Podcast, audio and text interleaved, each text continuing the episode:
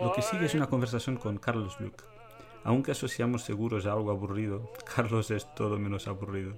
Es una persona fenomenal, con una inteligencia y un humor bien afilados y sin problema ninguno en criticar lo que entiende como un abuso. Desde la lucha contra la corrupción hasta el arbitraje y ahora como emprendedor en su nueva Insurtech de Control Up, Carlos es un explorador de la manera como los pequeños pueden defenderse de los grandes dentro de, esto, de este sistema que hemos creado y algo que es fundamental en este mundo empresarial cada vez más hegemónico y lleno de fusiones de empresas. Espero que os guste y si es así podéis seguirnos en YouTube, en Spotify o en Twitter en Los Chaos Pod y también a Carlos Luke en su Twitter o LinkedIn donde podéis aprender a defenderos de la letra pequeña en ese mundo de los seguros que tantos problemas genera todos los años.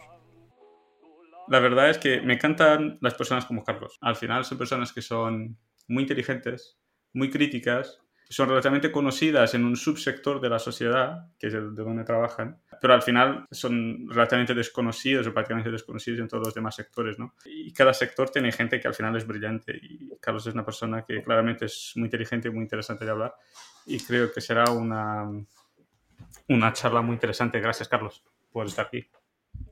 Pues muchas gracias a, vosotros o a ti, Hugo. Y bueno, la verdad es que gracias a, gracias a Dios esto es solamente voz, porque si no creo que estaría ya sonrojado, ¿verdad? Este, no, a ver, eh, yo soy una persona que efectivamente piensa y, tiene un comportamiento crítico con aquello que, que no que comprende que debe ser mejorado, ¿no? Que debe ser tratado de otra forma. Y básicamente, pues por la experiencia, sobre todo de personas que sufren por las consecuencias de, esas no conformidades. Y, eso me lleva, bueno, hay mucha gente pues que lo que hace es que mantiene esas cuestiones pues en su ámbito íntimo y a mí me lleva pues a contarlas, a, explicarlas y a, y a, criticarlas pues para buscar otro escenario distinto, ¿no? Eh, creo que solamente de esta forma, levantando las alfombras, eh, exponiendo las cosas a la luz, es posible pues hacer ese trabajo forense de identificación de los problemas y de búsqueda de este, soluciones. Este, este tema ¿no? de los pequeños contra los grandes. ¿Cómo ve usted la hegemonía de las grandes tecnológicas actuales? Ya, ya podemos hablar de las mega tecnológicas, los Googles, los Amazons, estas, los, estas grandes de este mundo, pero también podemos hablar de otras que son igualmente grandes, pero también más regionales y que tienen muchísimo poder a nivel regional, nacional, como Glovo, uh, Deliveroo, etcétera. ¿Cómo, ¿Cómo ve la hegemonía de estas empresas tecnológicas? Que al final son mucho menos reguladas que es una empresa de seguros, que es el sector donde trabaja. Sí, bueno, el, el problema, el problema yo creo que, que consiste en, en, obtener un cierto equilibrio en las cosas, ¿no? Al final estas empresas son grandes porque al final los usuarios y los clientes de estas pues las han eh, percibido como de gran valor. Y entonces, pues, eh, por consecuencia, por mera consecuencia de esa calidad o de, o de esa eh, innovación y demás, pues son capaces de situarse en una situación de privilegio.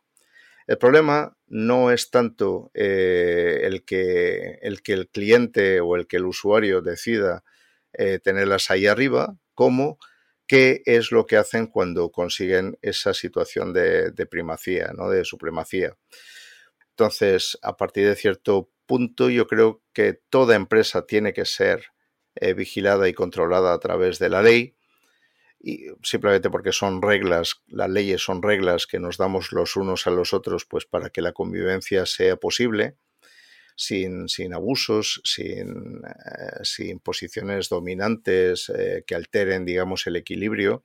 Y luego, por otra parte, pues sí que es cierto que en el momento en que alguien, eh, alguna de estas empresas, pues se pasa de la raya, tiene que recibir un castigo disuasorio, independientemente de su tamaño, tiene que, tiene que imperar la ley en ese caso. Pero bueno, ya digo, yo no estoy en contra de las, de las tecnológicas, considero que han aportado mucho y considero que pueden aportar todavía mucho más. Considero que tengo que aprender de ellas como competidores y lo que, lo que sí necesito es eh, trabajar con unas mismas reglas de juego, simplemente pues que no exista posibilidad de abuso.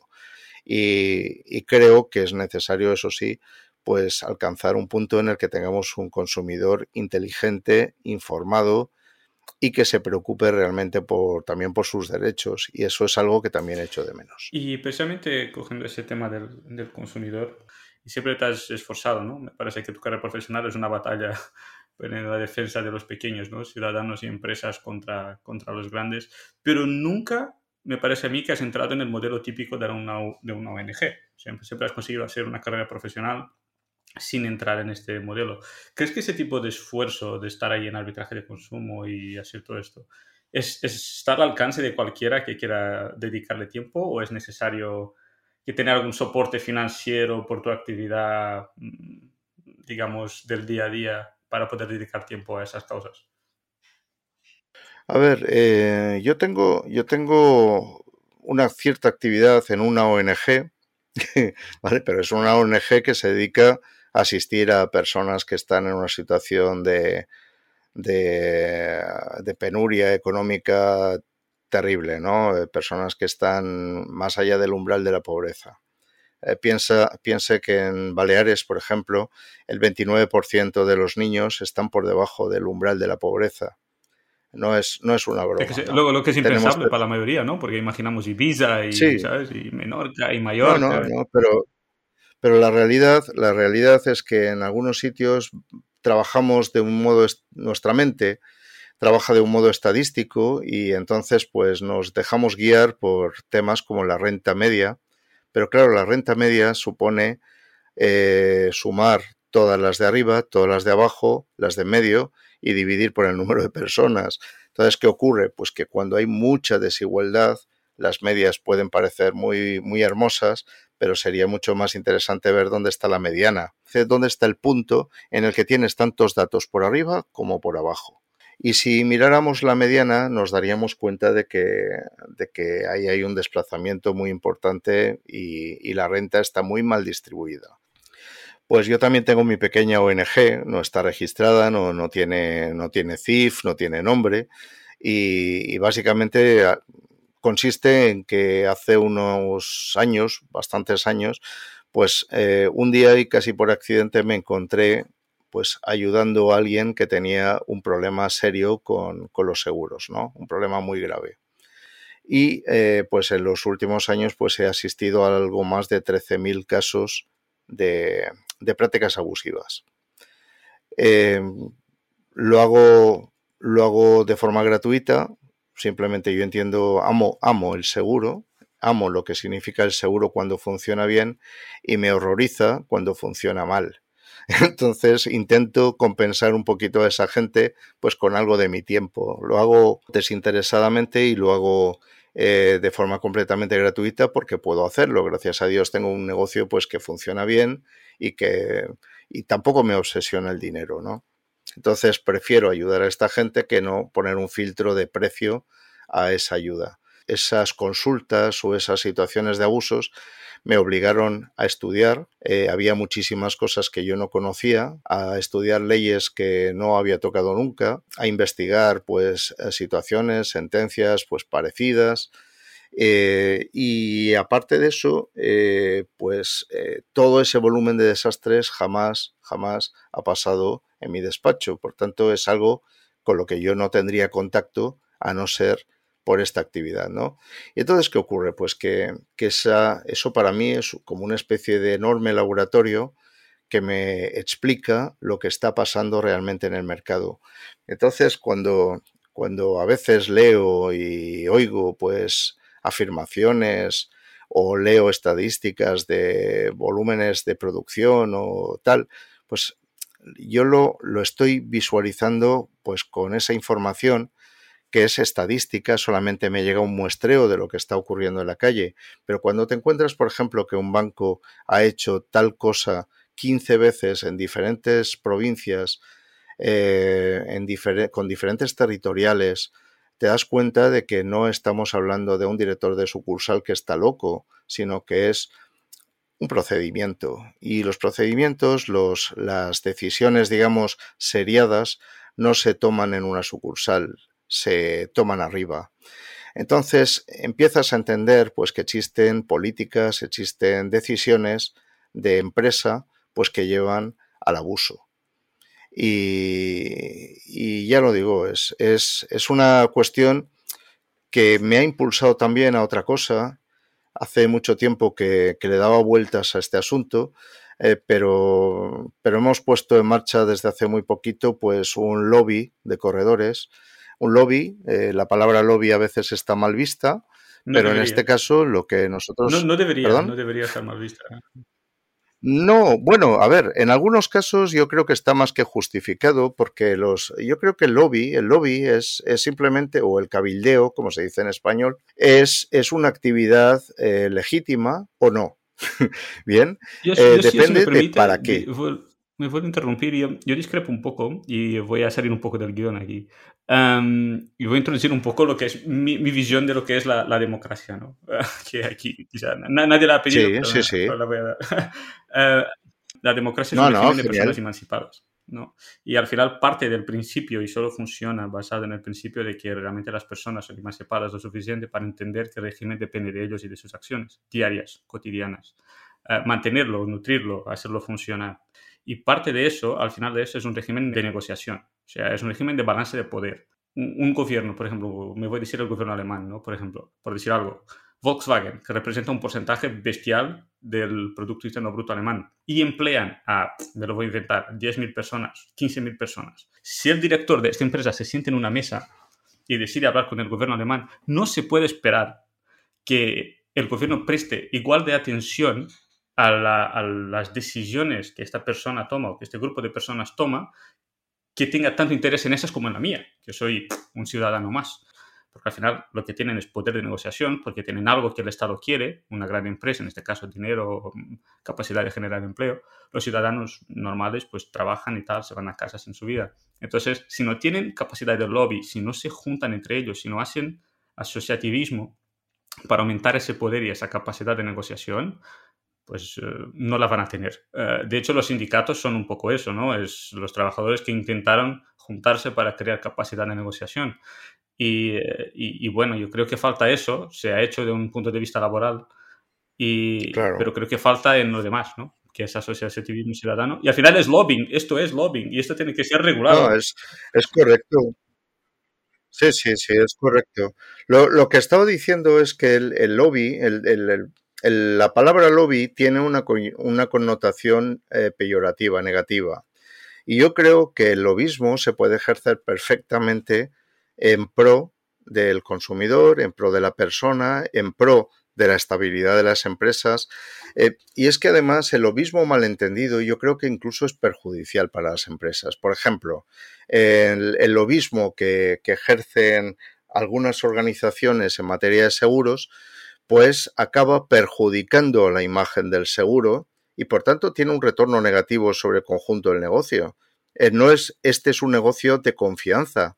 Entonces, cuando eh, se producen situaciones que afectan a la confianza, que afectan a, a la reputación de un sector entero, todo el sector sufre. Sufren sus distribuidores, pero también sufren, por ejemplo, a lo mejor las compañías de seguros, que son las que han provocado con un lobismo malentendido esa situación de conflicto. La expectativa del cliente en el momento de contratar muchas veces se ve defraudada en el momento del siniestro. Y esto creo que podemos hablarlo con total franqueza. Eso ocurre en muchos casos. Muchos. Bien, la experiencia de cliente es buena mientras pagas un precio bajo pero no tienes siniestros. ¿Pero qué ocurre el día que, sucede el siniestro? Pues que entonces te das cuenta de qué es lo que realmente contrataste. Y ahí es donde aparece el, conflicto, ¿verdad? Un, problema de expectativas. Cojo el hilo, si le parece, perdón, y cojo el hilo de lo que está comentando. Y em, Y al final, eh, precisamente por eso, o sea, que hoy en día nos hacemos usuarios de aplicaciones como comparadores de seguros, por decir algo, ¿no? Y contratamos un seguro por ahí o, estas empresas de seguros que no tienen despachos en ningún lado ni oficina. Sí. Eh, nos hacemos usuarios de aplicaciones en Internet y ese es mi mundo. Entonces, pues al final estoy siendo de abogado del diablo aquí. Eh, o sea, pero quien dice eso lo dice de videojuegos o de e-commerce o lo que sea. Al final, estas son, muchas de ellas son grandes empresas con sedes en N países y al existen términos y condiciones que, que la mayoría nos obligan a aplicar de nuestro sistema judicial nacional, el cual ha batallado durante años para dar derechos a los consumidores y obliga a los usuarios a someterse al sistema de Singapur o de Delaware o del más cercano. ¿no?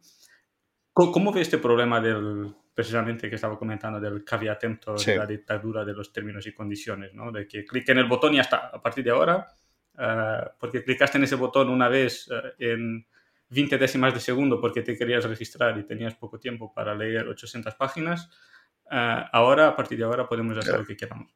lo primero que hay que entender es que el seguro no es un estándar. De un, eh, de un contrato a otro hay diferencias enormes y esas diferencias pueden eh, hacer que ese producto sea absolutamente inadecuado para nuestras necesidades y que otro... Me, si me encantó el ejemplo que ha dado de la piscina, de, que eso cubre la tubería hasta no sé dónde y mitad de la casa se queda de fuera.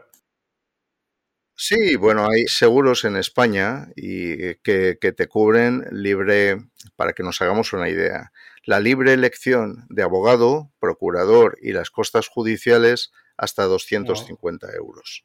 Cualquiera que tenga dos dedos de frente se va a dar cuenta de que rara vez podremos pagar un abogado, el procurador y las costas judiciales con 250 euros. Eh, en esa misma póliza nos enteramos, si leemos, claro, de que no nos van a pagar el contenido de nuestra casa, por ejemplo, en un incendio, si no perdemos al menos el 85% del valor asegurado. Por ejemplo, un mil eurista que tenga 10.000 euros en su póliza, o pierde al menos 8.500 euros o no cobra nada. ¿Está leyendo la letra pequeña el contenido real del contrato o simplemente se deja Pero guiar mientras tenga Rafa Nadal en la portada, ¿qué más da? es, es, es, es increíble, pero funciona así. Bien. Si hablamos, por ejemplo, de cierto banco que impone su seguro con, de hogar con, con la hipoteca, pues leemos que tenemos ahí hasta 300.000 euros de seguro de responsabilidad civil. Si aterrizamos en la letra pequeña del contrato, nos enteramos de que está limitado a 30.000 euros. Que romper la casa 10 veces para llegar a los. Efectivamente, pero no solo, no solo eso, sino que además, si por ejemplo tenemos un negocio debajo de casa, esos 30.000 se convierten en 6.000. Eh, por ejemplo, en un seguro de coche, de automóvil, pues resulta que la diferencia entre que nuestra póliza incorpore un valor de mercado o un valor eh, venal, en la póliza valor de mercado nos van a pagar 10.000, pero en la póliza de valor venal nos van a pagar en torno a 6.000. Una diferencia de contratación que a lo mejor son 7, 10, 15 euros, eh, nos puede representar 4.000 euros de diferencia en el momento de recibir la prestación. Bien, entonces eh, todo esto, todo esto la gente de la calle no lo, no lo sabe, no lo entiende, ni, ni además se lo explica. entonces en esos casos? Porque alguien firmó ese contrato. O sea, el objetivo de la publicidad, de Rafa Nadal en este caso, es llamar la atención, no es hacer contratar. O sea, el contrato al final tiene que ser firmado, alguien tiene que sentarse delante de alguien y hacerlo de alguna manera. Sí. Entonces, lo que, lo, lo que ocurre, mira, en, seguros de médicos pues hay alguna compañía que paga a un médico especialista 7 euros por, por visita, 3,5 eh, euros si, para la segunda visita dentro del mismo mes. Y entonces lo que hay que preguntarse es, ¿realmente yo tengo que poner mi corazón, tengo que poner mi cáncer, tengo que poner mi, mi problema intestinal o, o, mi problema de salud mental en manos de alguien que ha decidido que, que solo puede cobrar 7 euros por una visita? ¿Realmente ese es el mejor médico eh, del mercado? Yo, creo que no. Entonces, eh, hay, hay, cosas que, que, no se le explican a las personas, pero luego se encuentran el mejor seguro del mercado por 23 euros y se lo creen. Se lo creen.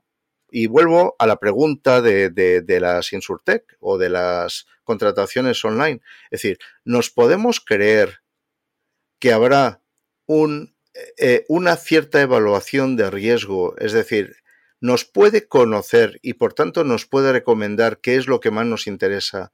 Alguien que nos dice contratas con tres clics. ¿Cómo, cómo me puede eh, evaluar? ¿Cómo puede saber quién soy, lo que necesito? Alguien que no me, que no me pregunta. Ya, pero es que, pero es que eso pasa con todo, ¿no? O sea, usted es, muy consciente del vertical de seguros porque lo conoce bien, pero lo pasa en todo lo demás. O sea, ¿realmente cree que podría usted, como persona, mm. hacer el mismo trabajo de análisis y lo hace a diario en todo lo que compra? O sea, cuando compra un café y llega un café y dice, café eco bio creado en, me lo voy a inventar, ¿eh? Nicaragua y usted va a un sitio porque cree que mola, porque el café es tostado ahí y le dicen que viene de Nicaragua, de agricultura sostenible o whatever. Y, lo va y compra. Vale. Antes de comprar ese café, que tiene un coste, me lo voy a inventar, de 2,50 euros 50. Y, si hace el balance de tiempo que que le he asociado a esos 2,50 euros con 50, es X, ¿no? Estaría dispuesto a gastar 100 veces X, o sea, 250 euros equivalente de tiempo en buscar el nombre de este productor de Nicaragua de café para saber si es verdad lo que le están diciendo o no. O sea, es, imposible vivir así. Entonces, a esto me refiero con la dictadura de los términos y condiciones, porque al final es que mm, la gente usa marketing para enganchar a, pues eso, a, clientes. Esto siempre se ha hecho, no pasa nada. Ah, pero es, que es imposible, ¿no? No, bueno, hay, hay, algunos fabricantes y hay algunos sectores que se han preocupado eh, por decirlo de alguna forma, de obtener o de, sí, de buscar un tercero de confianza que, sea quien acredite eh, la calidad o la, veracidad de aquello. La ¿no? puede decir que, ah, no, esas empresas no funcionan, o bla, bla, bla. Sí, porque, porque además hay, hay, hay mucha memoria de papier couché que, que, luego realmente la empresa hace a diario una actividad muy tóxica y luego intenta un lavado de imagen a través de, de unos cuantos programas que además son un pequeñísimo porcentaje de, sus beneficios, pues simplemente para lavado de imagen, ¿no? Pero eh, yo qué sé, por ejemplo, en el mundo del automóvil tienes ahí el test en CAP de, de, seguridad, bien, y es un tercero de confianza quien está evaluando la seguridad de los vehículos. Entonces, si a mí me interesa comprar un vehículo muy seguro, pues puedo eh, fiarme de la información de NCAP si estoy buscando, por ejemplo, que el consumo del vehículo y las emisiones de CO2 sean, porque sean determinadas, pues entonces pues puedo hacerlo. Si quiero un certificado de calidad de la corrosión de la carrocería, pues existen indicadores hoy en día. En seguros o en productos financieros la cosa cambia. Ahí la garantía teóricamente debería ser el cumplimiento de una ley. Eh, son actividades reguladas. El problema es cuando esos actores se saltan la ley.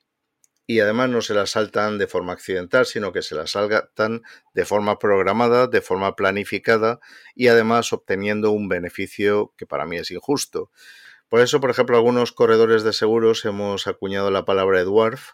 Edwarf significa fraude al revés y es aquellos es para utilizarla en aquellos casos en los que vemos con toda claridad que la compañía de seguros está estafando a su cliente. Y el problema está en que muchas veces eso se hace de forma seriada. No estamos hablando de, un hecho aislado, sino de, una práctica continuada y decidida, ya lo digo, por, eh, por, algún órgano de administración de la empresa. ¿Y usted es árbitro de consumo? ¿O fue árbitro de consumo? No sé lo soy, lo soy. ¿Nos podría explicar exactamente, rápidamente, lo que es, para qué sirve y cómo se encuadra en esto que, estamos comentando. Sí, bueno, el arbitraje de consumo. Hay otro tipo de arbitraje, que es el arbitraje de derecho, eh, pero me voy a centrar en el de consumo, que es el que, en el que yo soy árbitro. Eh, lo que hacen las comunidades autónomas españolas es ofrecer a través de sus consejerías, normalmente sanidad y, de salud y consumo, sanidad y consumo, pues entonces tienen una, lo que se llama unas juntas arbitrales de consumo. Las juntas arbitrales eh, lo que tienen son unos árbitros, eh, unos colegios arbitrales, Y en esos colegios arbitrales hay siempre tres personas. Hay una persona que representa a la administración, tiene que ser necesariamente licenciado en Derecho y funcionario.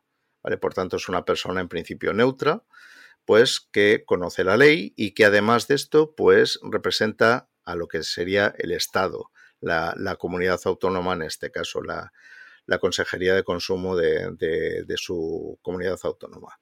Luego hay otro árbitro que está nombrado por una organización de consumidores y usuarios. Teóricamente, ese árbitro representa pues a la población en general, es decir, simplemente pues como organización de consumidores y usuarios está legitimada para representar los intereses del consumidor. Y luego hay otro árbitro que representa a una organización empresarial. Bien, yo en este caso intervengo como eh, árbitro representante de organización empresarial. Entonces lo que se hace es que se celebran unas vistas eh, que se llaman juntas eh, arbitrales de consumo y entonces por una parte acuden el consumidor que tiene un problema y la empresa con la que tiene el problema. Las dos tienen que acudir de mutuo acuerdo, ¿vale? Si por ejemplo la empresa se niega, pues simplemente no habrá arbitraje. ¿De acuerdo? Entonces, la empresa puede haberse adherido al arbitraje de consumo, eso quiere decir que a priori, eh, pues cualquier conflicto que pueda tener con los consumidores, pues puede ser tratado eh, con, en, una junta arbitral, pero también en algún caso concreto, aunque haya firmado ese convenio, ese acuerdo de, adhesión, pues en algún caso concreto puede decir, no, por la naturaleza de este tema, esto prefiero, eh, prefiero que sea tratado en un juzgado. Bueno, pues podría hacerlo, ¿vale? Por tanto, la adhesión de una empresa a, una junta a un sistema arbitral de consumo no representa eh, una obligación irreversible, sino que es una voluntad de adherirse y de eh, acudir a consumo. ¿Y, es gratuito este sistema? Correcto. Entonces, ¿qué ocurre? Pues que las dos partes se presentan a la junta arbitral, normalmente en muy poquito plazo, es decir, desde que se presenta la reclamación hasta eh, que, se, que se celebra la, Junta Arbitral, pues eh, pasan muy poquito tiempo, normalmente dos, tres meses como máximo, y básicamente porque durante ese tiempo lo que ha hecho la, la Consejería de Consumo ha sido recabar información. Es decir, por ejemplo, envíame las facturas, envíame fotografías, envíame, por ejemplo, el, la factura del taller donde te han hecho la reparación que no te había arreglado el otro. Eh, y a la empresa le pide pásame, por ejemplo, copia del contrato, pásame copia de la factura, pásame la argumentación que, pretendas. Y esto los árbitros, antes de la, de la vista, pues lo que hacemos es que examinamos, evaluamos toda esa información, cada uno por separado, de forma independiente, y entonces cuando acudimos a la Junta Arbitral, pues lo que hacemos es que oímos la declaración de las dos partes. Bien, entonces, lo que buscamos es ampliar información, ver si existe algún tipo de, de, información contradictoria, porque a veces se da, bien, y eh, una vez celebrada esta vista, lo que hacemos los árbitros es que nos reunimos y eh, votamos, tomamos una decisión colegiada. Entonces somos tres, de tal forma pues que nunca puede haber un empate. Bien, eh, eh, simplemente pues o por mayoría de dos contra uno o por unanimidad, pues entonces tomamos una decisión y en ese caso lo que hacemos es que emitimos un laudo. Ese laudo es obligatorio para las dos partes. Bien, y tienen 30 días para ejecutarlo. Entonces, a ver si yo entiendo. Entonces, hay un sitio gratuito donde yo, si tengo un problema con mi aseguradora y no estoy de acuerdo, en vez de tener que pagar a un abogado y hacer un escrito y ir a la vía judicial y esperar y todo es un desastre, simplemente al ser gratuito voy ahí, llevo mi queja y en dos o tres meses puedo tener una solución si la contraparte, en este caso la empresa, está dispuesta a aceptarla. No, no, si la, si la empresa eh, no está dispuesta a aceptar el laudo, imaginemos, por ejemplo, que nosotros hemos emitido como junta arbitral un, un laudo eh, condenando a la empresa pues a pagar, no sé, 6.000 euros, me lo, imagino, ¿no? Muy bien, pues en ese caso la empresa tiene 30 días para hacer ese pago. Si no lo hace, el, ciudadano, el consumidor, puede irse al juez, al tribunal, al juzgado y eh, solicitar lo que es la ejecución de, y entonces le van a embargar la cuenta, le van a embargar el local, lo que sea, pero eh, eso va a ser un título ejecutivo. Quiero decir que eso tiene pleno valor. Y ya no hay una segunda instancia, ya eso ya no se puede recurrir ni nada. Simplemente una vez dictado el laudo, eh, eso eh, va a ser así. Y además ya no se puede recurrir a la vía judicial, salvo que sea para lo que comentábamos antes de la, de la ejecución del título ejecutivo. Al ser gratuito, ¿no estáis inundados de procesos? bueno, el, problema, ahí hay dos problemas. Primero, eh, muchos ciudadanos no conocen este sistema y por tanto no, re, ¿Y, por qué cree que es eso? ¿Por qué no se invierte en publicidad por la parte de las instituciones? Porque, Bueno, yo creo que las instituciones en este sentido tendrían que hacer, tendría que hacer más trabajo. A las, a las organizaciones de consumidores y usuarios a veces parece que dar a conocer estas vías no les interesa. ¿vale? Mm, yo tuve una experiencia hace muchos años con una mm. organización de consumidores. Lo digo, no todas son iguales en absoluto, ¿eh? por favor pero, pero sí tuve una experiencia negativa en el sentido de que eh, mi asunto era un asunto particular y no, no tenía ningún tipo de eco mediático y entonces pues pasó sin pena ni gloria por ahí. En cambio, eh, hay asuntos que hacen mucho ruido y eso les encantan. Bien, entonces el arbitraje no hace ruido. El, eh, de hecho, el, arbitraje es un sistema en el que además nosotros intentamos eh, cuando acuden el ciudadano y acude la empresa, intentamos que si hay algún tipo de mal rollo entre ellos, bien, pues intentar que eso se suavice. Y además, nosotros muchas veces intentamos que dentro de la Junta Arbitral ni siquiera tengamos que hacer el laudo. y esto es, esto es algo que me gusta. Es muy bonito cuando resulta que les ayuda a saber que están manteniendo una postura que no necesariamente se tiene que, que mantener y por tanto que en ese mismo momento pueden llegar a un acuerdo. Y si llegan a ese acuerdo, para nosotros es fantástico, ha sido un éxito, ¿vale? No, no es... Algo, algo aquí que no me cuadra porque parece demasiado bueno para ser verdad. no, no, no, no. no. dígame una cosa que funcione mal en este sistema, porque seguro que lo hay. No, la cosa que funciona muy mal en este sistema, eh, insisto, es, para empezar, el ciudadano no lo conoce bien y por tanto no lo utiliza tanto como se podría utilizar. Y la segunda cuestión, terrible, es que las empresas eh, más tóxicas no quieren eh, ni oír hablar de arbitraje. Y por tanto, y por tanto, pues. tiene sentido. Cuando, claro, es que a ellas lo que les interesa es el efecto disuasorio del coste judicial, no solamente en dinero, sino también en tiempo. Entonces, ¿a qué juegan? Pues a cansar, a aburrir, a entorpecer también hay, otra cuestión, por ejemplo, en los ámbitos eh, financieros, como por ejemplo Banco de España, eh, Dirección General de Seguros, pues existen unas normas y existen unos canales de resolución de conflictos extrajudiciales. Por ejemplo, en seguros, mi última experiencia fue, digo mi última porque no he vuelto a confiar en este, en este sistema, eh, fue para empezar, dos meses con el defensor del asegurado. El defensor del asegurado se mantuvo en la posición de la compañía de seguros, por tanto no resolvimos nada. es una especie de defensor del pueblo, pero de cada empresa de seguros. Sí, correcto. Teóricamente es un profesional del derecho independiente de la compañía de seguros y que es vinculante, su decisión es vinculante para la compañía. Esto debería ser algo que debería funcionar muy bien. Yo no tengo, no tengo esa experiencia. La segunda situación es que a partir de ese momento ya se puede reclamar ante el Servicio de Reclamaciones de la Dirección General de Seguros y Fondos de Pensiones.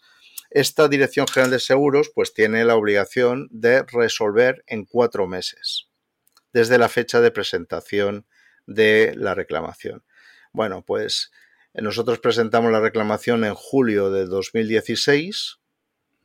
Bueno, el cliente le ayudamos, le asistimos, pero la presentó el cliente. En diciembre de ese año recibimos el acuse de recibo y el inicio de, actuaciones por parte de la Dirección General de Seguros.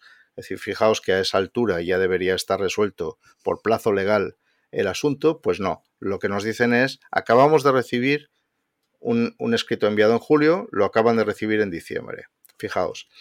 Y, luego, y luego tardaron 18 meses en resolver cuando la ley les dice que tienen cuatro meses para todo el proceso.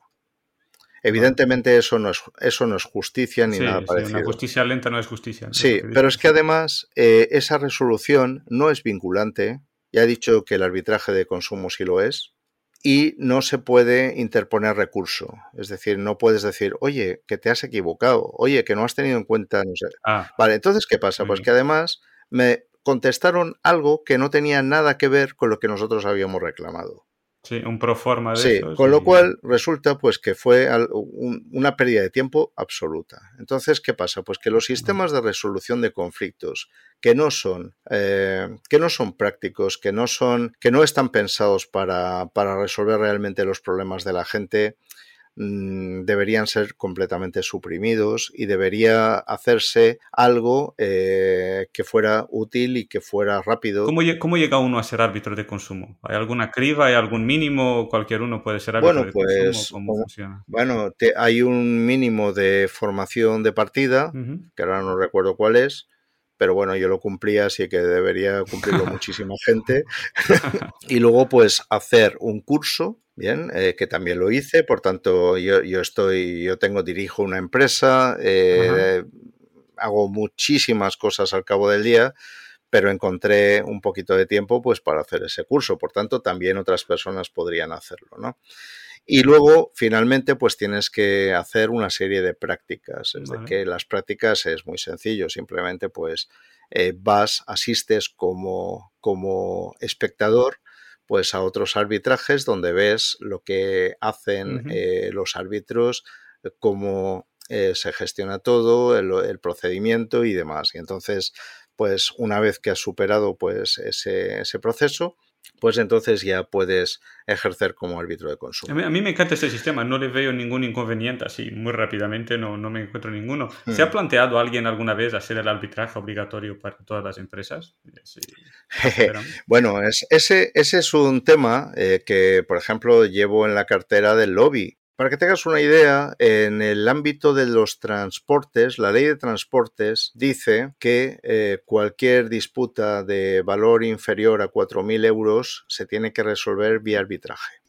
Tiene todo el sentido, claro. Claro. Entonces, ¿qué ocurre? Pues que yo, yo soy de, ese parecer. Es decir, en el momento en que nos encontremos en conflicto con una empresa por debajo de cierto importe o en determinadas materias, el arbitraje debería ser obligatorio. Simplemente porque no tiene ningún sentido colapsar la justicia con chorradas, con, cosas de, pequeña cuantía, ni tampoco tiene sentido, ningún sentido, eh, obligar poner al consumidor ante una penalidad como es la del coste y la del consumo de tiempo que representa el sistema judicial cuando tiene un conflicto con, una empresa. Sí, sí, hasta porque si, realmente el importe que comentó de 4.000 euros realmente es, es, un problema serio para ti, o sea, porque al final decir que son valores bajos depende del ingreso de cada uno, ¿no? Hay personas para las cuales 4.000 euros le pueden representar la vida. De todas formas, para esas personas el sistema judicial tampoco es una opción, porque con las costas judiciales y todo lo demás es que exactamente no.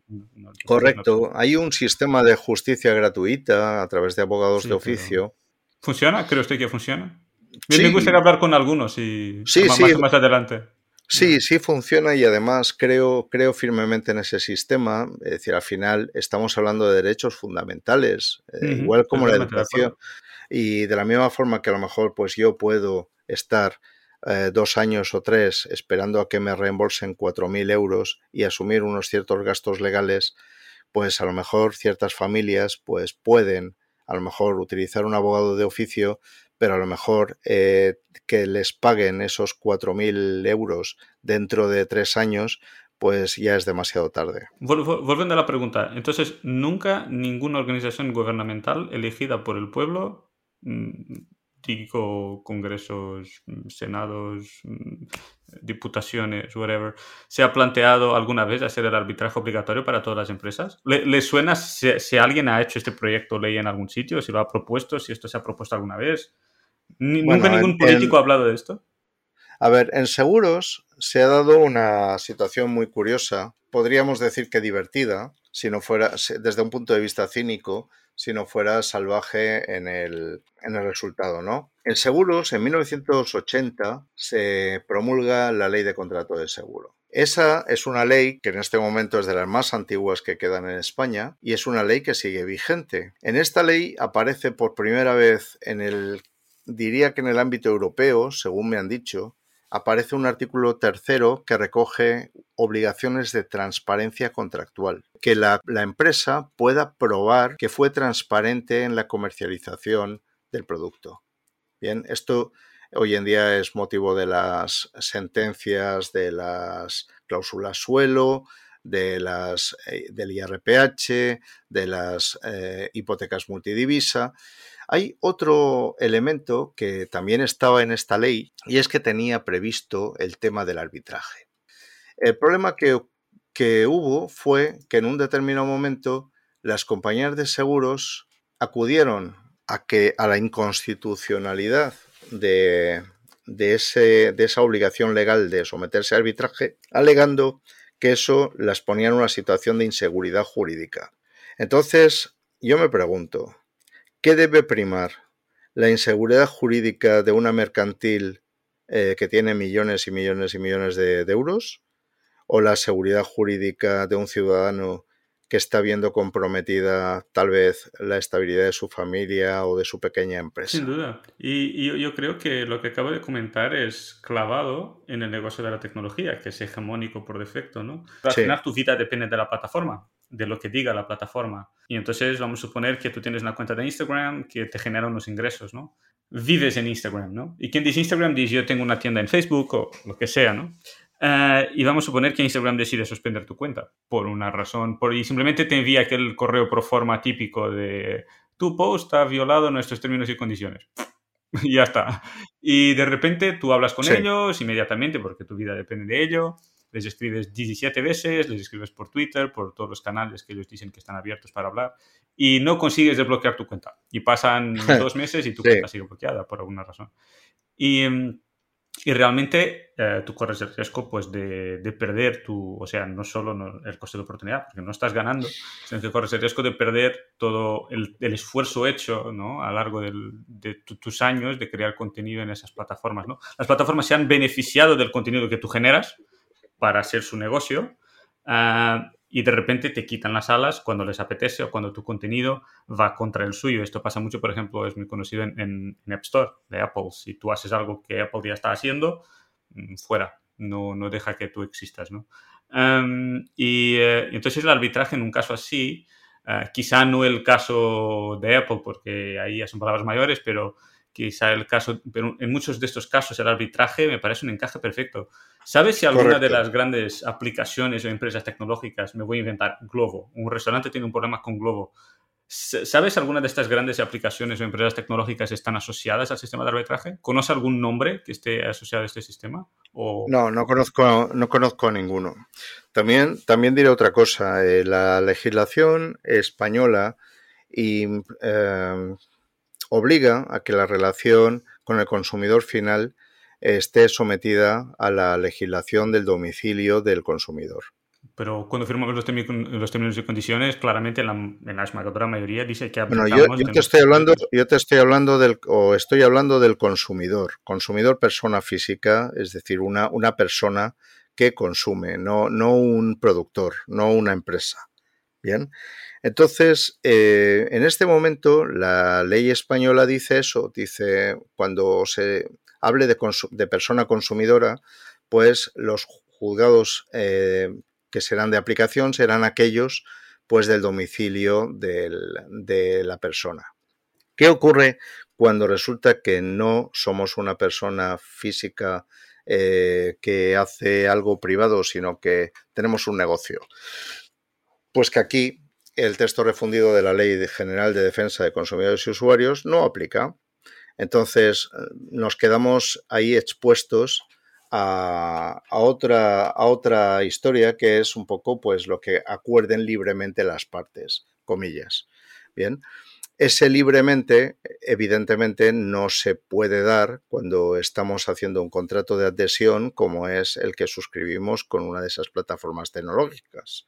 Es decir, yo no soy libre de pactar con Dropbox o con, o con, o con Amazon o con eh, Facebook. No soy libre, ¿verdad que no? precisamente por eso, ahora mismo nosotros estamos usando una plataforma para grabar este podcast que es Zencaster, publicidad gratuita.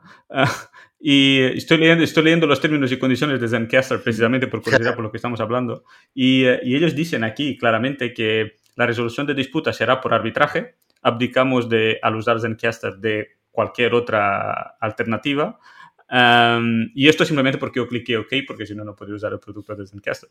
Y al clicar el OK, tengo aquí pues tropecientas páginas y una de ellas es esta y dice que abdico, yo, yo al clicar OK en ese botoncito azul, abdico de todos los derechos que me diga la, que me dé la Constitución española y, y solo puedo usar arbitraje, abdico de todos los derechos de hacer class action suits en Estados Unidos y además tengo que ir a resolver mis conflictos en un tribunal arbitral de, estoy buscando el sitio, ni siquiera lo encuentro, pero algo aquí de All In-Person Hearings, atención, que esto ni siquiera, es que, ni siquiera es un apartado específico, es, es, es como una, un trozo de, de una frase dentro de un subapartado y dice que todas las reuniones de arbitraje en persona se tienen que tener en Salt Lake Country, Utah que seguro que si yo busco esto en Google me sale en medio del desierto. o sea, si nosotros tenemos un problema, tenemos que resolverlo en medio del desierto de Estados Unidos. Esto es absurdo. Es absurdo. Sí. Bueno, la, ventaja, la ventaja es que nuevamente el texto refundido de la ley de consumidores y usuarios dice que en el caso de que eh, se hagan ese tipo de renuncias cuando hablamos de una persona física, cuando hablamos de un particular, pues eh, esas renuncias no son aplicables, son nulas de pleno derecho. ¿De acuerdo? Entonces, ah, sí, entonces yo puedo abdicar de esto. A ver, a ver estoy, estoy insistiendo en el tema de que cuando Carlos Yuc, como persona, abre un. Exacto, como persona. hablo, como persona. como persona, es decir, todas esas renuncias, todas esas renuncias, eh, si existiera una situación de conflicto con un particular, en un contrato celebrado a distancia en España, eh, no serían, no sería, no deberían ser aplicables. De todas formas, yo también recomiendo eh, el contacto para quien tenga serias dudas con un abogado que se llama Jorge Morell. Hay un abogado que se llama Jorge Morell, que es titular además de una web eh, titulada Términos y Condiciones, que es un enorme experto en esta materia y, además muy recomendable el que algún día lo invite, eh, a, participar en este podcast. Bien, porque es un experto, es, un experto y además un buen comunicador. Em, yo lo que, lo que estoy intentando hacer a través del lobby y a través de, de un grupo donde hay personas destacadas del ámbito jurídico nacional, pues es intentar promover algo que prevé la Directiva Europea de Consumidores y Usuarios en sus considerandos 13 y 17. fijaos que me los he leído porque me acuerdo hasta del número 13 y 17. Bueno, pues esa directiva lo que dice es que los Estados miembros podrán extender los beneficios que ofrecen y las protecciones que ofrecen a los consumidores y usuarios a, las, a los autónomos y a las pequeñas empresas y empresas de nueva creación. Eso es la bomba. ¿Y por, ¿Y por qué estoy defendiendo esto? Porque simplemente entiendo que mi pequeña empresa no tiene capacidad, no puede hablar de tú a tú con eh, Vodafone o con Amazon o con eh, Netflix o con, eh, o con, por ejemplo, eh, YouTube o con, por ejemplo, Facebook. No puede. Entonces, hay una ficción de capacidad de negociar de tú a tú que es falsa. Entonces, lo que yo entiendo es que el derecho, para ser justicia, pues lo que tiene que hacer es comprender lo que está ocurriendo realmente en la calle, en el mercado, en la vida real. Y entonces, pues lo que tiene que hacer la ley es eh, responder a esa realidad. Entonces, cuando se producen abusos entre empresas, porque hay una que tiene posición dominante y obliga a la otra a hacer cosas que no tienen ningún sentido y que además están fuera de su alcance, esto por ejemplo de ir a, ir a resolver una situación de conflicto en Utah con, eh, eh, abogados, abogados norteamericanos, con además, pensemos que, por ejemplo, la mayoría de seguros españoles de responsabilidad civil para empresas no tienen cobertura en los Estados Unidos. Por tanto, en el caso de que nosotros les hayamos causado un posible perjuicio, podemos tener un problema de, vamos, terrible. Incluso aquí voy a hablar precisamente de una situación eh, para mí abusiva que ofrecen algunas compañías. Eh, me he encontrado muchos contratos de seguro que dicen, sí, sí, te damos cobertura en Estados Unidos y Canadá también, pero siempre y cuando el estadounidense venga a poner la denuncia o la demanda en tribunales españoles. Ah. Entonces, dices, ja, esto, esto no va a funcionar. Y además, de hecho, he asistido a, a un buen número de empresas pues que les pasó exactamente eso y se encontraron con que su seguro no servía para nada. Yo lo, lo, que quiero decir con esto es que hay que hacer un trabajo ahí de concienciación de, del pequeño empresario, de las organizaciones empresariales y también de lo que es, eh, de lo que es el, el Parlamento, ¿bien? porque al final son los que gestionan las leyes incluso los partidos políticos, y tenemos que hacerles entender, tenemos que ayudarles a entender que mi pequeña empresa que tiene siete empleados no tiene capacidad para, para pleitear de tú a tú con, Facebook. Es que no puede. Eso, ¿Eso qué significaría? Pues entre otras muchas cosas, pues que el, el eh, los beneficios o las protecciones del pequeño ciudadano pues se trasladarán al, pequeño autónomo, al taxista o al, o al comerciante de, la tienda de té, bien, y a una pequeña empresa o de, yo que sé, una cristalería, pues que tiene un conflicto pues con, con el fabricante de, de, perfiles de aluminio que está ubicado Efectivamente. Entonces, ¿qué ocurre? Pues, pues que eso yo creo que es imprescindible que movamos esa, vale. ¿Cree usted que este sistema podría extenderse a otras situaciones fuera del consumo? Por ejemplo, lo estoy imaginando, y esto quizás es un poco utópico, ¿no? Como un sistema de cribado obligatorio antes de acceder a la vía judicial para cierto tipo a de... A ver, eh, yo creo que el arbitraje el arbitraje de consumo, que luego hay otro tipo de arbitraje de resolución de conflictos, por ejemplo, entre dos empresas que tienen, eh, yo que sé, una disputa comercial, eh, yo que sé, por una patente, por ejemplo, por un o por un cliente y entonces pues pueden buscar un mediador o bien pueden buscar arbitraje, en este caso en derecho. En este caso el arbitraje no de consumo no es un, un sistema gratuito, es una solución relativamente cara, pero es ágil. Por ejemplo, yo he montado hace poco una Insurtech y dentro del pacto de socios de esa Insurtech, pues lo que hemos eh, optado es para ciertas situaciones de conflicto nos referimos a los tribunales de Valencia y para otros eh, conflictos pues nos remitiremos a arbitraje, pero no arbitraje de consumo. ¿Por qué? Pues simplemente pues porque el arbitraje es mucho más ágil, más rápido y evidentemente no puedes tener una empresa tecnológica paralizada porque tengas una situación de conflicto entre sus socios. Bien, entonces el arbitraje nos da ese beneficio. Para otros temas que son más profundos y que pueden tranquilamente ir a, una vía judicial, pues tribunales de Valencia.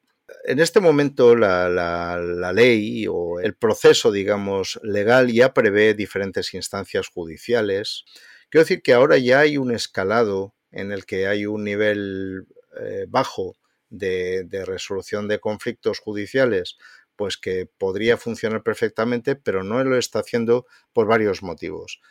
El principal, hablamos de saturación. Podemos también hablar de falta de medios. Todavía si visitamos un juzgado nos encontramos con toneladas de papel, ¿verdad? Con, nos encontramos además con un formulismo eh, que a los abogados y a los jueces les encanta, pero que también consume folios y folios y folios y folios eh, con un lenguaje y con expresiones y con, eh, sí, un, procedimiento. Es que al final yo les digo a los abogados que lo suyo se parece mucho a la programación, a un algoritmo, porque, porque prácticamente está, entrando usted ahí en un...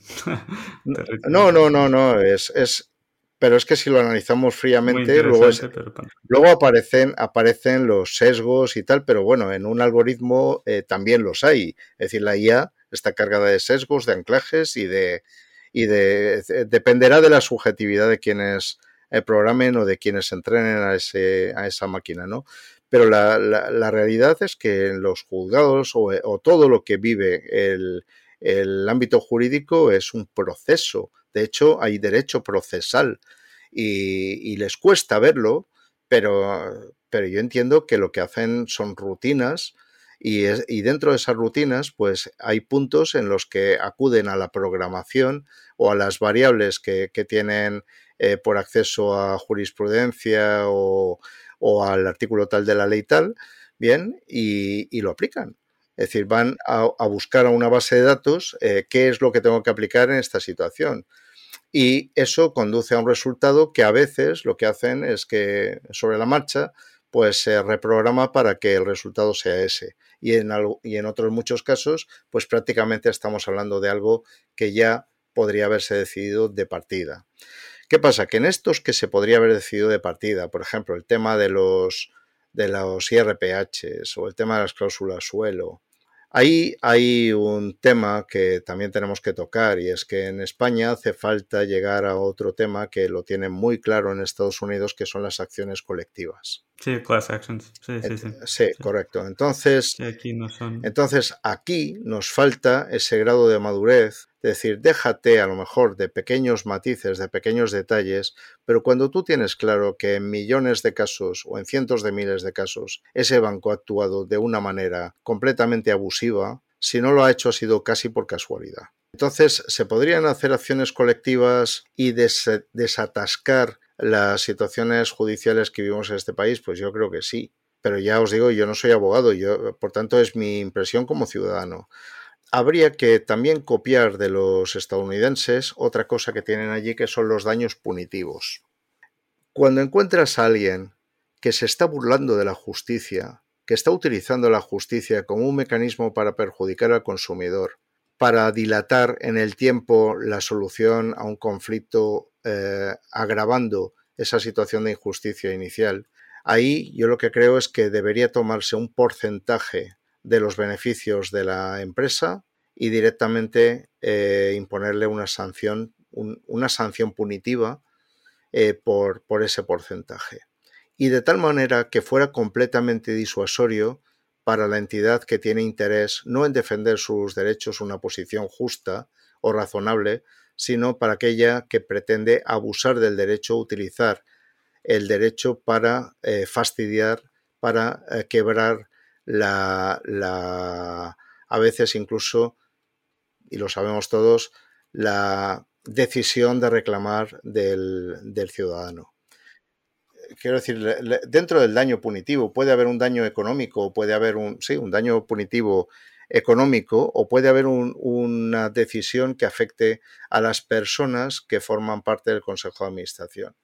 Esas personas pueden ser cesadas y pueden ser inhabilitadas para todo, para todo cargo societario. Lo dice la propia ley. Entonces, ¿qué ocurre? Pues que eh, si, por ejemplo, un banco, una compañía de seguros, una empresa de automoción, una empresa tecnológica, pues su consejo de administración supiera no solamente que corre riesgo patrimonial, también en España eh, deben responder con su eh, patrimonio personal respecto de las reclamaciones que efectúen terceros, bien, por, por una administración negligente o culposa, pues además de eso, pues si son inhabilitados, pues yo creo que se lo van a pensar dos veces. Pero, pero hay que tomar medidas. Lo que no puede ser, lo que no puede ser es lo que estamos viendo y que simplemente con eh, pagar lo que tenías que pagar 10, 12 años atrás, pues salgas eh, como un campeón por la puerta del juzgado.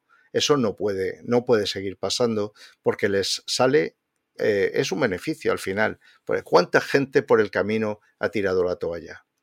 ¿Cuántos millones de euros pueden representar eso de beneficios injustos?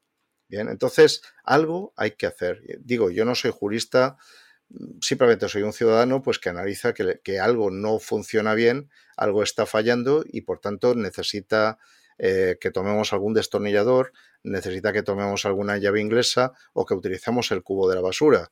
Si hay que ajustar, hay que ajustar y si hay que tirar a la basura lo que no funciona, pues hay que hacerlo, pero algo hay que hacer. Sí, además, hay una cosa que funciona exactamente igual en, los abusones de patio de colegio o en los abusones de mercado. Eh, si les dejamos hacer, cada vez hacen más y peor. Vale, es, es, un, es un take muy interesante. Se queda aquí registrado.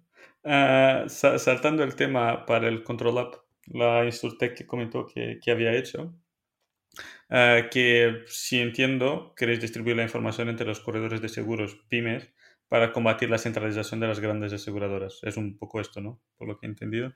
Bueno, el, objetivo, el objetivo de Control App es también muy sencillo. Eh, mi pequeña, mi muy pequeña empresa, porque es una microempresa, no tiene ninguna capacidad real para hablar, por ejemplo, o hacer resolver algún problema en materia de Big Data.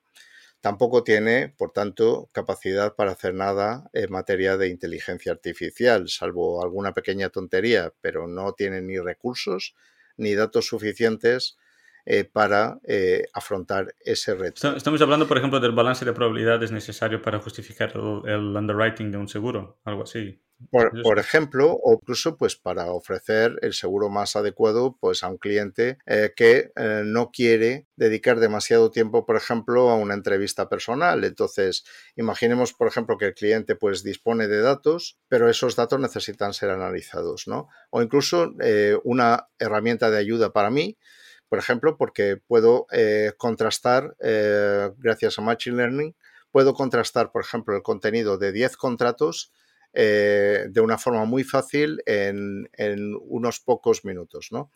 Trabajo, un trabajo que a lo mejor me llevaría dos días, pues lo puedo concentrar en 10 minutos. no estoy hablando de no hacer el trabajo, estoy hablando simplemente de obtener una asistencia tecnológica que en este momento yo no puedo pagar. Bien, eh, otros actores del mercado sí podrán hacer eso y sí lo podrán financiar. Algunas compañías de seguros, otras no. Y luego, eh, evidentemente, pues tenemos a las, a las GAFA que en algún momento determinado sí podrían, eh, podría ocurrírseles el tema de, empezar a trabajar con esos datos y, empezar a hacer ciertas, ciertas cosas. Bueno, entonces hay, hay un primer reto que consiste en hacer accesible al pequeño corredor todo ese paquete de soluciones tecnológicas actuales y futuras a las que nunca va a tener acceso de forma solitaria. Entonces, ¿qué ocurre? Pues que lo que nos hemos planteado es juntemos a un montón de corredores, juntemos un montón de bases de datos en una sola, hagamos que sobre esa base de datos una inteligencia artificial en su, en su momento Machine Learning puedan eh, trabajar facilitando eh, el trabajo de todos y cada uno de esos corredores y hagamos que todo corredor pueda acceder solo a sus datos por permisos sin posibilidad de que existan eh, conflictos pues con el corredor de al lado o con el de 10 kilómetros más allá, ¿no? Entonces, si, si mantenemos una ética en el, en el, control del dato, en el manejo del dato, y además proporcionamos esa capa de información y de, y de análisis y de oportunidades, por ejemplo, en eh, cross-selling, en ofertas por geoposicionamiento del cliente. Es decir, si usted, por ejemplo, Google va a viajar y recibe en su móvil una notificación push por parte de su corredor diciendo, hola Hugo, veo que va a viajar eh, porque está usted en un aeropuerto, veo, veo que eh, tiene usted interés en contratar un seguro de viaje y que pueda resolver, por ejemplo, ese tema que el cliente ha olvidado resolver y lo pueda hacer gracias a que su corredor se lo recuerda y lo pueda hacer al momento resolviendo una necesidad, pues yo creo que, que, eso es bueno para todas las partes. Es bueno para la compañía de seguros, es bueno para el cliente, es bueno para el corredor. Bien. si además de esto, pues somos capaces de utilizar esta plataforma para ofrecer soluciones de seguro eh, disruptoras que no serían accesibles para un pequeño corredor de otro modo y podemos además tomar el tablero de, diseño y podemos crear soluciones que conocemos que van a ser de utilidad para clientes que en este momento están siendo desatendidos, pues eh, creo que, ahí puede surgir un montón de, un montón de beneficios para todas las partes. Y esa más o menos, más o menos vendría a ser la esencia. ¿Qué hacemos además? Eh, pues hemos abierto una sociedad que es un vehículo de inversión. A través de esa sociedad, todos los corredores que inviertan en esa sociedad tienen exactamente las mismas participaciones. No hay nadie que tenga una posición de dominio, de control. Bien. Y, eh, y aparte de eso, pues estamos invirtiendo en nuestro futuro. Esa sociedad de inversión lo que hace es que invierte el 50% junto con una tecnológica en la Insurtech y a partir de ahí, pues también podremos tener clientes, es decir, no, no socios, sino eh, corredores pues que sean eh, clientes de la aplicación como un software as a service y, no sé, ese es, ese es un poquito nuestro objetivo final. No es competir con las compañías, sí que es cierto que las compañías están lanzando un mensaje de ah, nosotros vamos a ayudarte, corredor, eh, porque vamos a tener los datos. A ver, en la esencia del corredor está, del broker, está ser independiente. Yo tengo la obligación legal y además vocacional de ofrecerle a mi cliente lo que considero mejor para él, riesgo a riesgo. Yo no tengo por qué elegir la misma compañía de seguros para su coche que para su hogar o para su empresa. Pero esto es lo que nos están ofreciendo las compañías de seguros si ellas tienen el dato. También hay, también hay otra cuestión muy, muy clara. Eh, yo no creo que para ningún cliente sea conveniente tener en su teléfono móvil cinco apps de cinco compañías diferentes. Si puede gestionar todo, puede desde llamar a la grúa, eh, puede solicitar el envío de un cerrajero de urgencia un viernes por la noche, o puede resolver, pues, no sé, un, cambio de domicilio de teléfono, pues, a través de su app el sábado por la noche, pues lo podrá hacer eh, todo unificado desde el, espacio que le proporcione su, corredor de seguros, su asesor de confianza. Y eso básicamente creo que también es un elemento de, de, confort, de experiencia de usuario, pues que, que, aportará un valor. ¿Y seguros entre particulares? ¿Cómo lo ve? Por ejemplo, si yo puedo hacer underwriting de un seguro, todo riesgos para un automóvil, bueno, una persona que no conozco de nada. Sí, la, aquí hay, hay otro, otro punto importantísimo, igual como también, por ejemplo, en Estados Unidos se comercializan seguros peer-to-peer, que es lo que estamos hablando en este momento, ¿verdad? Eh, pero en, en, Europa la directiva, hay una directiva que, se, que trata sobre solvencia, sobre solvencia y sobre eh, conducta de las compañías de seguros. Y entonces esta directiva lo que prohíbe expresamente, por ejemplo, acabó con las mutuas a prima variable. Las, mutuas a prima variable son aquellas en las que uno paga un precio y luego, en función del resultado del seguro, eh, la compañía de seguros me cobra un diferencial o me devuelve dinero. Esto que sepamos que en Europa está prohibido. ¿Por qué? Pues simplemente porque no otorga ningún tipo de seguridad. De hecho, la experiencia demuestra que ese tipo de compañías acababan mal. acababan quebrando y acababan arrastrando a los mutualistas a pérdidas importantísimas.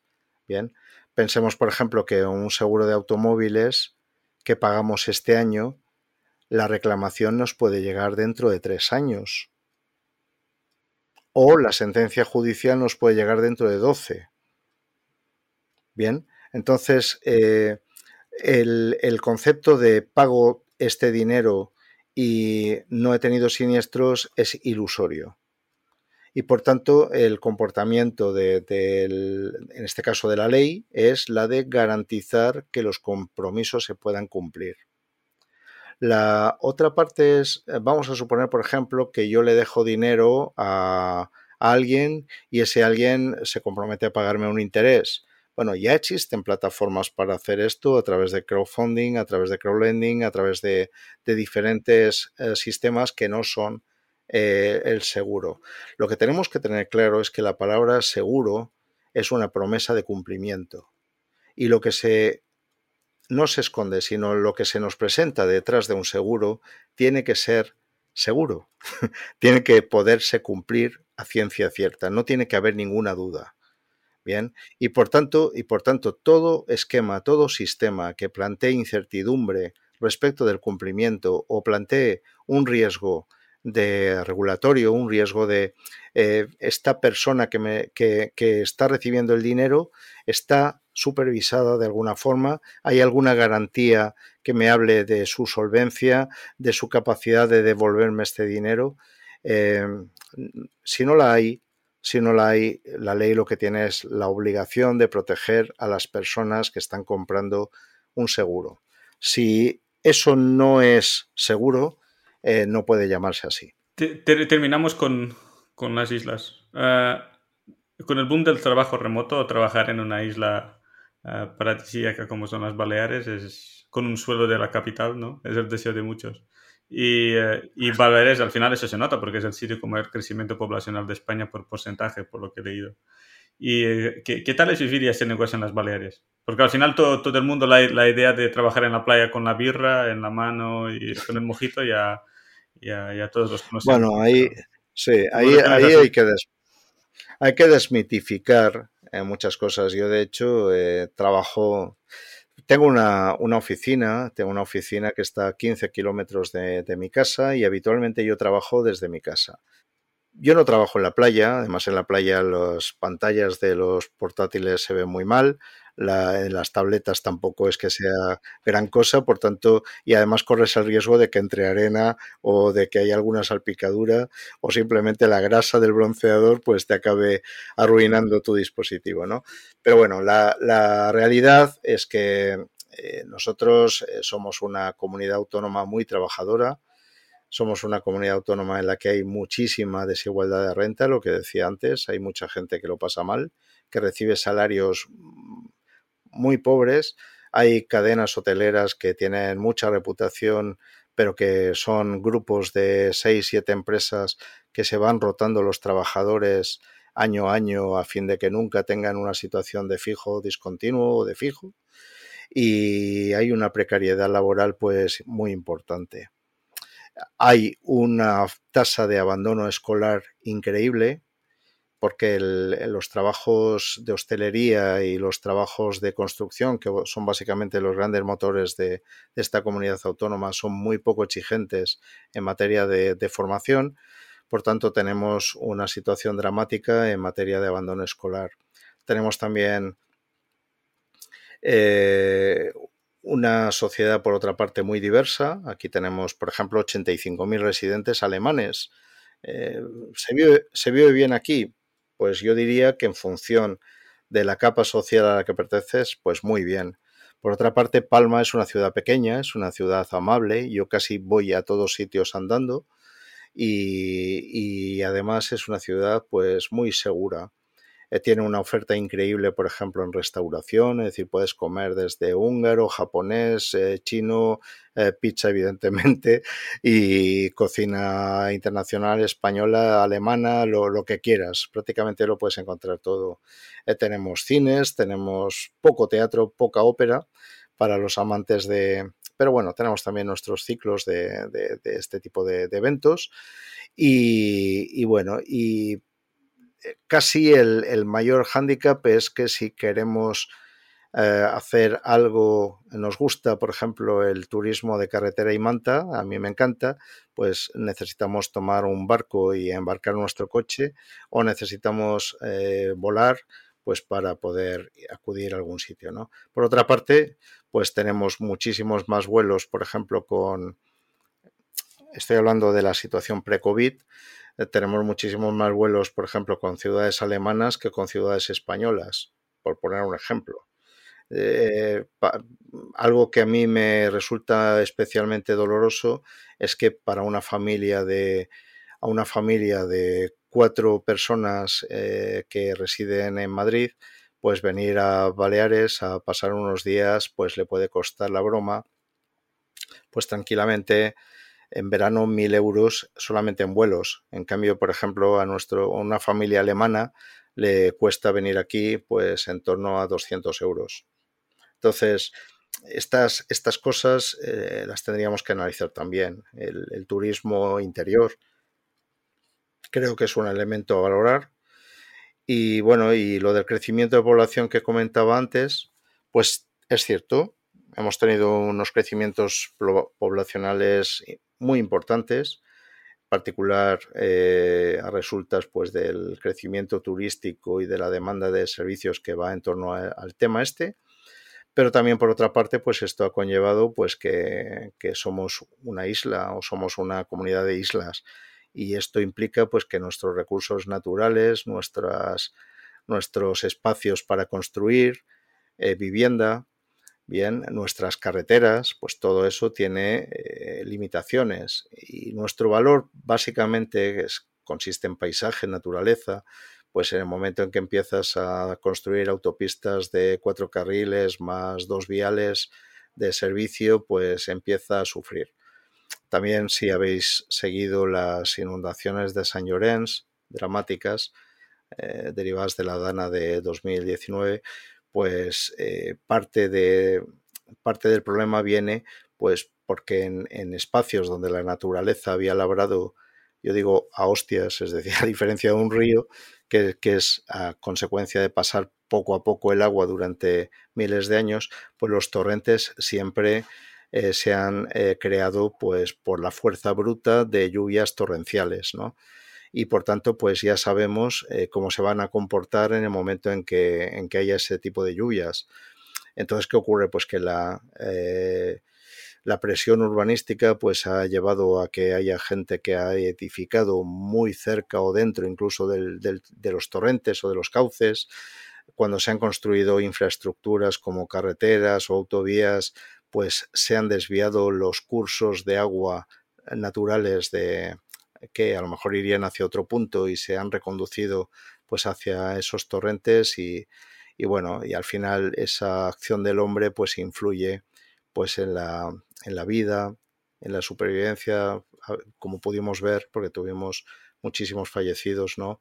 En la pérdida de patrimonios y bueno, eso también nos tiene que invitar a pensar, ¿no? Somos, somos unas, islas con recursos limitados. Tenemos pequeños montículos de cenizas junto a nuestra incineradora, ¿verdad? Y entonces, pues esas colinas nos recuerdan eh, que, estamos produciendo más residuos de los que somos capaces de, procesar, sí. Hace unas décadas tuvimos que importar unos barcos cargados de agua simplemente porque no, nos habíamos salinizado los pozos debido a un exceso de demanda. Hoy en día, gracias a Dios, tenemos desaladoras que, que quitan la sal del agua del mar y producen agua potable, pero todo esto nos tiene que, llevar a reflexionar e insisto en el tema, eh, si quien viaje a Baleares y, y, se preocupe de ir un poquito más allá de las discotecas, eh, disfrute su gastronomía y viaje un poquito pues a las zonas naturales y demás, verá que tenemos un espacio muy privilegiado y, que nada tiene que envidiar, por ejemplo, a zonas de Caribe. en los niveles de seguridad y tal es que no tiene nada que ver y tal vez por eso pues somos un punto de referencia pues para muchísimos ciudadanos europeos.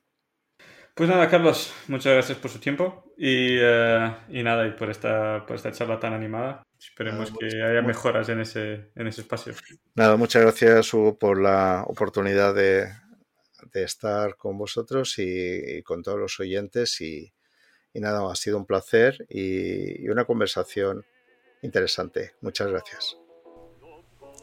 Hasta el próximo episodio.